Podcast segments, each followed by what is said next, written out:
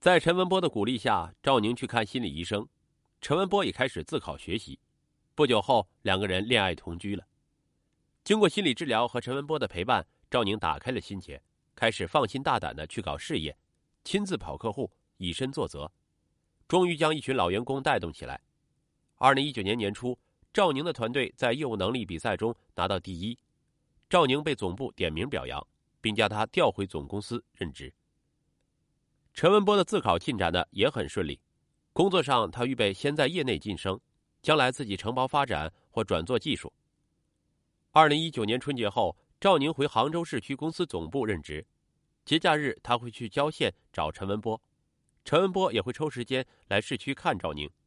两个人彼此加油打气。二零一九年六月，公司有公费派遣出国进修的名额，陈哲担心赵宁会将当年的事儿抖出来，为了稳住他，就将出国的名额给了他，还公费送他去补习英语。在补习学校，赵宁认识了也预备出国的谢小雨。谢小雨父母是大学老师，相似的成长环境和教育背景让他们很聊得来。慢慢的，赵宁跟陈文波联系的越来越少，陈文波发来的信息他也不爱回。二零一九年八月，谢小雨用英文向赵宁表白：“对于世界而言，你是一个人；但对于某个人，你是他的整个世界。”陈文波是赵宁弱小无助时的一时依赖，眼前的谢小雨才是他的真爱。赵宁接受了谢小雨，赵宁向陈文波提出分手，陈文波却抱着鲜花求婚。赵宁拒绝道：“我要出国了，事业也正在上升期，我还年轻，不想这么早就结婚。”陈文波也很诚恳：“我可以等你，咱们先把婚事定下来，我会尽一切努力守护你，给你安全感。”赵宁不想跟陈文波继续纠缠，直言不讳道：“你连房子和车子都没有，怎么敢和我提安全感？”不久之后，陈文波给赵宁打电话，开心的说：“我跟父母商量好了，将家里的老房子卖了，凑够一笔钱做首付，在萧山买一套小户型的商品房，车等我们结婚之后再买，行不行？”赵宁跟谢小雨正在热恋中，也准备见家长了，对陈文波的纠缠，他选择避而不见。陈文波对此毫不知情，他一再来市区找赵宁倾诉衷情，赵宁苦不堪言，又不敢太刺激他，毕竟陈文波知道他的秘密。感情不顺的陈文波，工作上也开始遭遇不顺，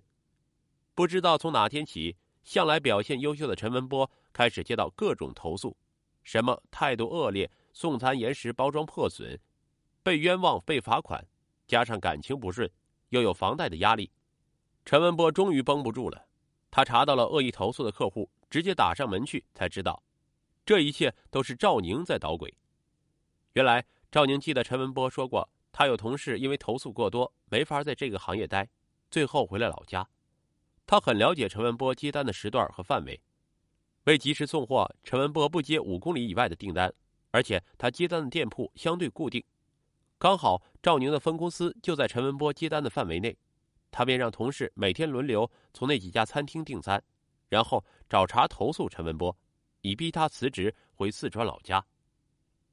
二零一九年十月一日，打扮一新的赵宁正在等新男友谢小雨接她去见未来公婆，突然门铃响了，门一开，居然是陈文波。陈文波伤心的质问赵宁为什么要找人恶意投诉他。眼看着谢小雨就要来了，赵宁索性摊牌：“你是帮了我。”让我重新活过来，可是我现在有新男朋友了，马上就要订婚了，你别再纠缠我了。陈文波无法接受，试图挽回。赵宁破口大骂道：“我当时提车子房子，只是想逼你退出，给彼此留点体面，谁知道你还当了真，还卖了你父母的房子。我们不是一路人，你别蹬鼻子上脸了，滚！”陈文波无法抑制自己的愤怒，掏出随身携带的水果刀，刺向了赵宁。赵宁脾脏破裂，不治身亡。案发后，陈文波报警自首。二零二零年二月，陈文波被当地法院以故意杀人罪判处无期徒刑。吊桥效应是指当一个人提心吊胆过吊桥时，心跳会加快。此时若碰巧遇见另一个人，他会把由这种心境引起的心跳加快理解为心动。被困在电梯里的赵宁与陈文波。就是在吊桥效应下爱上了彼此。当滤镜破除，一切回归现实，彼此走向不同道路时，